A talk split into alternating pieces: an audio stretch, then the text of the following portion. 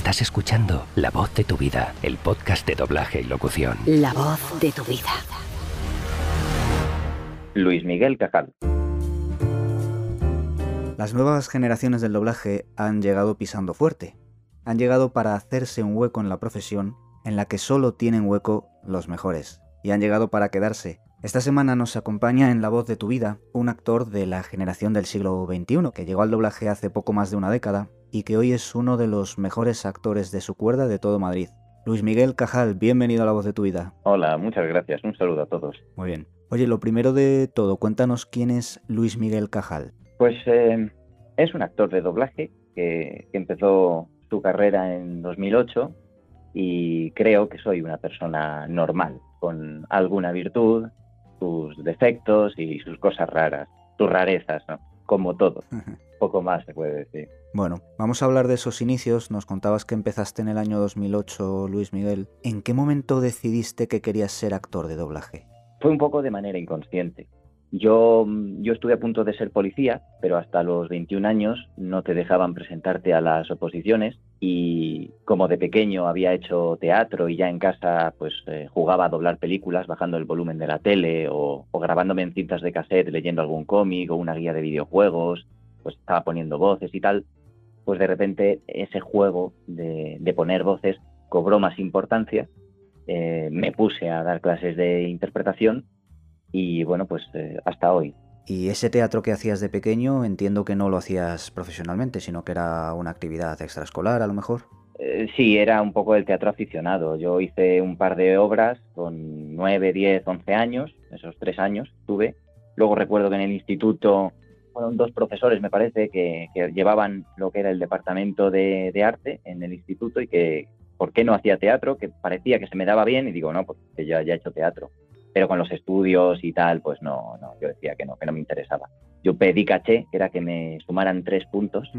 me acuerdo de eso, me, me, me acabo de acordar. Bueno. Que me sumaran tres puntos y yo hacía la obra de teatro. Era los justos, ¿eh? Justos, los ladrones somos gente honrada, o sea, me, me, me pedían para obras importantes, pero incluso para hacerlas en un teatro ya profesional, pero con la gente del instituto. Claro. Y no, dije que no. Bueno, oye, y cuando decidiste ya que querías formarte como actor de doblaje, ¿Toda esta experiencia en el teatro te sirvió a ti como bagaje o fue como empezar de cero? Porque quizá habían pasado unos cuantos años ya.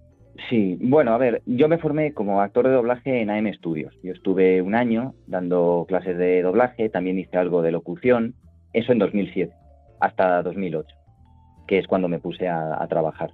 Fue además en agosto de 2008 con Alfonso Laguna y recuerdo hasta mi primer papel. Fue el 29 de agosto de 2008 a la una de la tarde en la sala 5 de EXA, que es un estudio que ya ha desaparecido, Sí. y la peli era Club de Amigas, mis primeros 14 takes. Y bueno, pues lo de la formación, eh, sí, hombre, viene todo un poco, ¿no? Cuando juegas un poco a poner voces, a doblar los anuncios, a, bueno, a leer guías de videojuegos, a escucharte en las cintas que te has grabado, pues todo un poco se va sumando a eso, ¿no? Pero vamos, mi formación fue siempre con, con AM. Claro. ¿Y cómo fueron esos años eh, hablando de tu formación en AM? Porque, bueno, han estado aquí varios profesores de, de la escuela, entre ellos el propio Alfonso Laguna. Sí. Nos contaba que, bueno, son profesores de distintos niveles. ¿Cómo recuerdas esos pasos de un nivel a otro en el que vas diciendo, pues parece que se me está dando bien, ¿no? Eh, no, yo lo recuerdo pues eh, como nada, algo normal, era algo normal. Yo llegaba, hacía caso a mi maestro y de repente me decían, la semana que viene eh, habla con Víctor Jaime, que supongo que todavía estarán por allí, que te haga una prueba el siguiente profesor, que en, en mi caso era María Jesús Barón. Yo daba una clase con ella y me decía, vale, pues te quiero en mis clases. A los tres o cuatro meses me decía, vete con Claudio, con Alfonso y, y que te hagan una prueba. Y me dijeron, pues te queremos en la clase. Y iba pasando de esa manera. O sea, no, la verdad es que no tengo así ningún recuerdo, era algo, pues, era un proceso.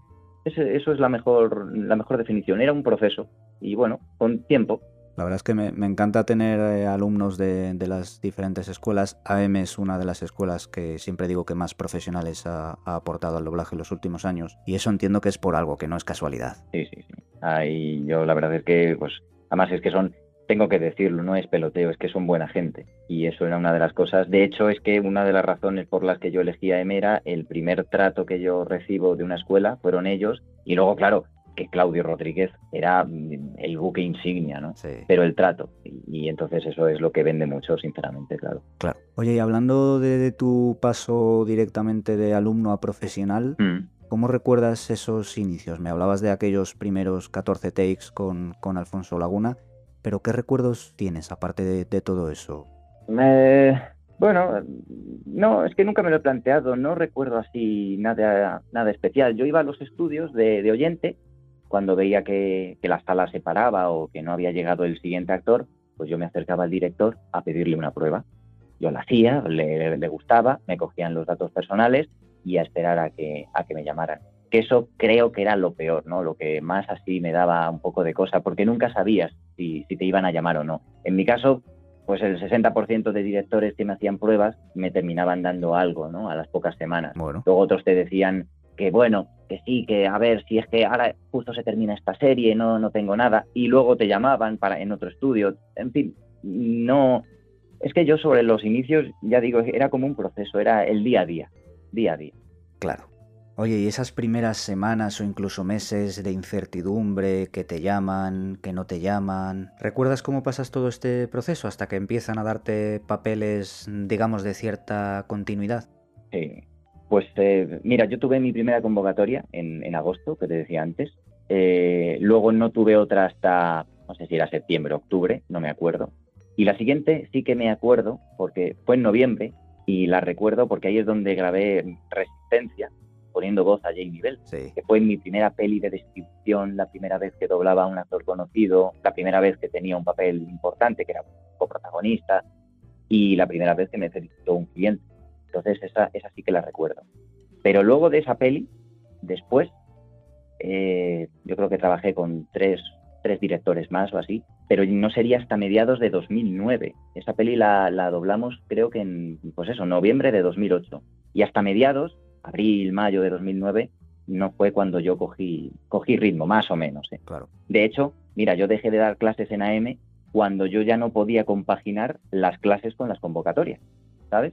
Claro. Entonces, no hay una fecha así muy, muy concreta, ¿no?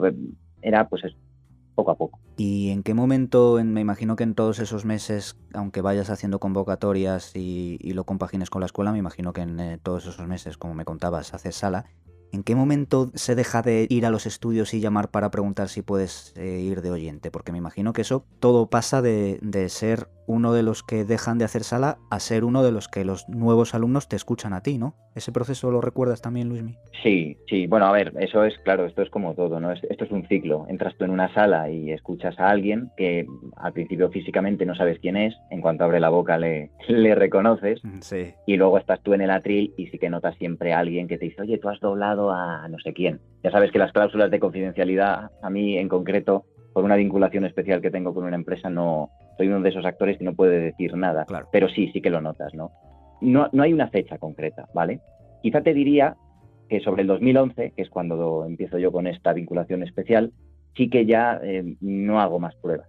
Ya hay directores que me dan papeles sin conocerme, me dan papeles por, porque me han escuchado en algún sitio, en alguna sala, o alguien les ha hablado de mí, o mm, te empieza a pedir el cliente porque ya empiezas a trabajar. Y entonces no hay en ningún momento. Yo también te reconozco que, por ejemplo, recuerdo en una, una película en concreto, eh, convocado Claudio Rodríguez, años después de que yo dejara AM, y yo pedí al director, que voy a decir que era Lorenzo Beteta, le pedí permiso para entrar y dije, me tienes que dejar ver a mi maestro. Y me, me dijo Lorenzo, no, no, a mí ni me lo preguntes, o sea, entras y te sientas, o sea, por supuesto. Y me quedé sentado viendo cómo trabajaba mi, mi maestro. Con Alfonso también lo he hecho, con María Jesús es que, bueno, pues ahora estoy mucho trabajando con ella y, ahora con el tema del COVID no te puedes quedar en la sala. Pero no, lo de dejar de hacer sala es, ya te digo, el proceso del día a día y en algunas ocasiones sí que me gusta entrar, entraba, porque ahora ya no podemos estar todos juntos, pero con, con, las grandes figuras sí que me quedaba dentro de la sala o al lado del técnico cuando había pecera, pues te quedas, te quedas viendo, porque siempre estás aprendiendo. Esta es una profesión en la que se aprende todos los días. Es una profesión muy larga y todos los días aprendes algo, siempre, siempre. Sí. Yo me imagino que las nuevas generaciones, todos esos jóvenes que están ahora, bueno, jóvenes en el sentido profesional, que están ahora en, en formación de doblaje, me imagino que lo tienen más complicado, ¿no? Porque no pueden ir de oyente a, escuchar a, todos los profesionales que, que tenéis una carrera y eso me imagino que lo complica muchísimo, ¿no? Sí, sí, la verdad es que ahora mismo, pues hombre, es, es, complicado. Pero bueno, no solamente ahora por la situación del COVID, sino por la confidencialidad. Ya evidentemente hay muchas más medidas de seguridad, no se deja entrar en sala, incluso a veces para entrar en sala no te puedo especificar, pero hay una serie de condiciones. es, complicado, sí. Ahora mismo la verdad es que se están juntando una serie de factores que hacen que el, el ambiente, por así decirlo, no sea el más propicio para, para lo que yo viví. Pero también es cierto que lo que yo viví no era lo mismo que vivieron hace 30 años. Claro. En donde se aprendía, no en la escuela, que también, sino con un maestro al lado, en el atril. Yo eso pocas veces ya lo he vivido. La gente que entra ahora, pues menos todavía. Claro. ¿En la propia escuela ya te enseñan a doblar solo en banda o, te enseñan con, todos los compañeros? Porque claro, luego si, si te enseñan con los compañeros, llegas a la sala y dices, no tiene nada que ver. Claro. No, bueno, yo lo recuerdo, eh, depende. A veces estábamos tres en el atril, otras veces éramos dos y a veces hacíamos un take. Entonces era un poco aprender eh, toda clase de situaciones. Claro. Si tuviéramos a un compañero en bloque o en banda, la verdad. Pero bueno, lo importante es que sepas doblar, independientemente. Sí que es verdad que siempre te vas a poner nervioso la primera vez que tienes a uno de los grandes a tu lado. Claro. Pero precisamente los más grandes, los que son grandes de verdad, son los que te dicen, tú chaval, pídelo cuando lo tengas, ¿eh? Tú tranquilo. ¿Que lo quieres ver una vez más? Lo vemos una vez más.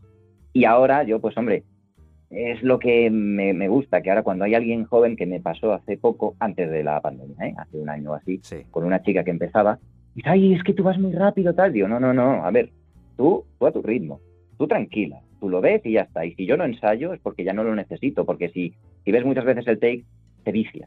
Digo, pero tú ensáyalo las veces que te haga falta. Y claro, la, directora decía, bueno, si Luismi no se come a nadie, digo, no, hombre, ¿cómo me voy a comer a nadie? Digo, yo he estado ahí, y es así, ese es el trato que se tiene que tener entre compañeros. Claro, es una suerte también que te toque con alguien como tú, con alguien como esos grandes, porque claro, la persona nueva que está ahí, que se pone nervioso, me imagino que eso les tranquiliza como en su día os tranquilizaba a vosotros, ¿no? Los que, los que empezabais. Hombre, sí, sí. Sí, sí, sí, ya ves. Sí, sí. Oye, hay un aspecto técnico que me gustaría comentar también contigo, que es el tema de doblar con cascos, que también es algo que no se hacía antes. Me imagino que eso también lleva una, una evolución y, un aprendizaje, bueno, un aprendizaje que al final a lo que te dé tiempo, ¿no? Me imagino que todo eso también es difícil adaptarse o... Pues mira, eh, yo, yo antes los cascos no, no, los usaba. En locución sí, lo que son documentales sí, los necesitas. Lo necesitas escuchar la voz en off del narrador o de la intervención y tú hablas por encima, lo que se llama el voiceover. Entonces, en documentales sí. Pero yo en doblaje no los quería. No los quería pues porque no, yo quiero ensayar el take, que quiten el sonido, ya lo he ensayado y grabamos sin, sin sonido y parece que me metía más en el papel. Y es verdad que con esto del COVID pues mm, se necesita porque ya no tenemos el guion en, en el atril, lo tenemos en la pantalla, es más complicado para por tema de higiene y demás. Y grabar con cascos pues yo era muy reticente, pero reconozco que el casco mm, es una ayuda el que lo quiera utilizar, que lo utilice y el que quiera seguir tirando de memoria y demás, de referencia, de numeritos, bueno, pues eso, eso es cada uno. Si yo estuviera dirigiendo en una sala, que elija el actor, que elija el actor. ¿Quieres los cascos? Póntelos. ¿Que te molesta porque no te haces con ellos o tal? Pues no te los pongas. Pero eso es una, es una decisión que creo que tiene que, que tenerla el, el actor, sinceramente. Luego es verdad que los cascos pueden acelerar el ritmo, pues sí o no, porque no por llevar los cascos vas a hacer el take mal. Lo que pasa que a lo mejor en vez de verlo dos veces, pues con una es suficiente. Claro. Pero vamos, que lo de los cascos es acostumbrarse. Claro. Oye, hablando otra vez de, los jóvenes actores, me gusta que, los que llevéis relativamente poco en la profesión, porque muchas veces se, tiene miedo que, no, que la gente dice, no, es que es muy difícil entrar o es imposible. Tú ahora mismo te encuentras en, en un momento en el que todavía te queda mucho por recorrer pero tienes una importante carrera a tus espaldas. ¿Qué consejos desde tu posición, desde tu experiencia, les puedes dar a, toda esa gente que quiere dedicarse al doblaje a día de hoy? Uf, hombre, gracias por el piropo de carrera a tus espaldas. Eh, bueno, a ver, eh, yo hace unos años, eh, yo siempre decía que no daba consejos porque todavía me los tenían que dar a mí. Ahora, 13 años después, que se dice pronto, ¿no? 13. Sí. Pues doblando películas, series, documentales, videojuegos, tal, pues lo único que me atrevo a, decir es que les enseñen bien, Ese es el único consejo que puedo dar, que les enseñen bien. En una escuela de verdad, con profesores en activo, que sean profesionales de esto y que la gente tenga claro que ahora, que es lo que decíamos antes, ¿no? En este, en este instante en el que estamos viviendo, pues la situación está realmente difícil, quizá en todas las profesiones, pero en esta en concreto, que es la que yo conozco, pues ahora es un momento complicado. Eh, quizá siempre también es verdad que ha sido difícil entrar, porque es que no puede doblar cualquiera, se necesita una preparación. Y yo veo que, bueno, que no todo el mundo tiene la, preparación que creo que debería tener. Por eso el, consejo que doy es que se formen de manera adecuada y que si por lo que sea, ¿no? que también lo has nombrado tú antes, no lo has dicho, que si no consiguen entrar, porque el que el que vale entra, pues aquel que no consigue entrar en la profesión, que a veces pasa, que no haga daño, que no trabajen en estudios pirata con tal de doblar, que no cobren por debajo del convenio con que, es que nos cuesta mucho conseguir un convenio. Eh, eso lo único que va a hacer es destrozar el sector, desprofesionalizarlo al 100% y joder la manera de ganarnos la vida a los que sí estamos viviendo de ello y que no tenemos la culpa de que ellos no puedan ponerse en el atril. En fin, lo normal, creo yo, ¿no? Eh, es que todo esto depende de que tengas un buen aprendizaje, que, que se aprenda bien. Eso es lo único que, que diría la gente nueva. Claro. Y para ir terminando, hablábamos de consejos que les darías a otro. Si pudieras tú haberte dado un consejo a ti mismo cuando empezabas a ese joven actor Luis Miguel Cajal, ¿qué te habría gustado decirte a ti mismo o qué te habría gustado que te hubieran dicho otros en aquellos años? Bueno, no sé, a ver, que tendría que haber entrado en la profesión 40 años antes, con mejores sueldos, doblajes clásicos, compañeros como imagínate, pues es Altanás, acaso, Doña Irene, Cano, ah, hubiera sido maravilloso, ¿no? Eso es lo que me habría dicho. Bueno, a lo mejor no a mí, sino a mis padres, ¿no? Que tengo que nacer antes, pero no, no lo sé, no lo sé. La verdad es que no. El, consejo, pues es eso, es el, la perseverancia, ¿no? El, esfuerzo, el ser constante. Es, es lo único. Pero vamos, 40 años antes hubiera estado en vez de en el año 2008, yo tendría que haber entrado en el 68. bueno, para todo hay una época y si estás aquí ahora, por algo es. Eso, eso está claro. Oye, de, de todo lo que has conseguido a lo largo de tu carrera profesional, ¿Hay algo que te haga sentir especialmente orgulloso? pregunta difícil. No, imagino que me siento orgulloso o realizado cuando, cuando tienes un buen papel, cuando has hecho un buen trabajo, cuando, pues eso, recibes las felicitaciones de un cliente, ¿no? o de compañeros, ¿no? Que compañeros, joder, pues enormes, ¿no? Que te dicen, oye, te he escuchado en tal serie, estás fantástico. Pues eso te sienta bien, ¿no? Cuando gente aficionada por, la, por Twitter te, te felicita, quizás de eso, no sé, no lo sé. Para mí una de las cosas más importantes es que mm, hay que pasarlo bien en la profesión. Y yo tengo la suerte de pasármelo muy bien, la verdad. No me quejo. Ahora mismo llevas, eh, hablábamos de 13 años en el atril. Mm. ¿Te ves algún momento sentado en la mesa de dirección? Pues mira, eh, antes de la pandemia, una semana antes de que llegara este maldito virus, mm. yo me, bueno, me presenté a cierta empresa eh, y dije que me prestaba a, dirigir. Sí, la verdad es que me va interesando bastante el tema de la dirección, pero eh, hay que hay que esperar, ¿no? Todo todo tiene su momento. Claro. Y llegó el virus, ha pasado todo el, año, ahora mismo la situación, pues yo creo que a, a, a la empresa que se lo dije creo que se habrán olvidado de mí pero sí, sí, sí que me veo dirigiendo. Sí que me, gusta mucho, la verdad, el trabajo del, director, al menos intentarlo, porque es mucha responsabilidad. Pero sí me gustaría, la verdad. Bueno, pues si es así, no me cabe ninguna duda de que, como mínimo, lo harías igual de bien que, que lo haces delante del atril y eso es sinónimo de éxito. Ojalá, ojalá. Pues Luis Miguel Cajal, por mi parte ha sido un auténtico placer tenerte con nosotros. Muchísimas gracias por compartir tu historia, tu experiencia y tus anécdotas. Muy bien, el placer es mío. Muchísimas gracias. Te mando un fuerte abrazo. Otro. Hasta luego.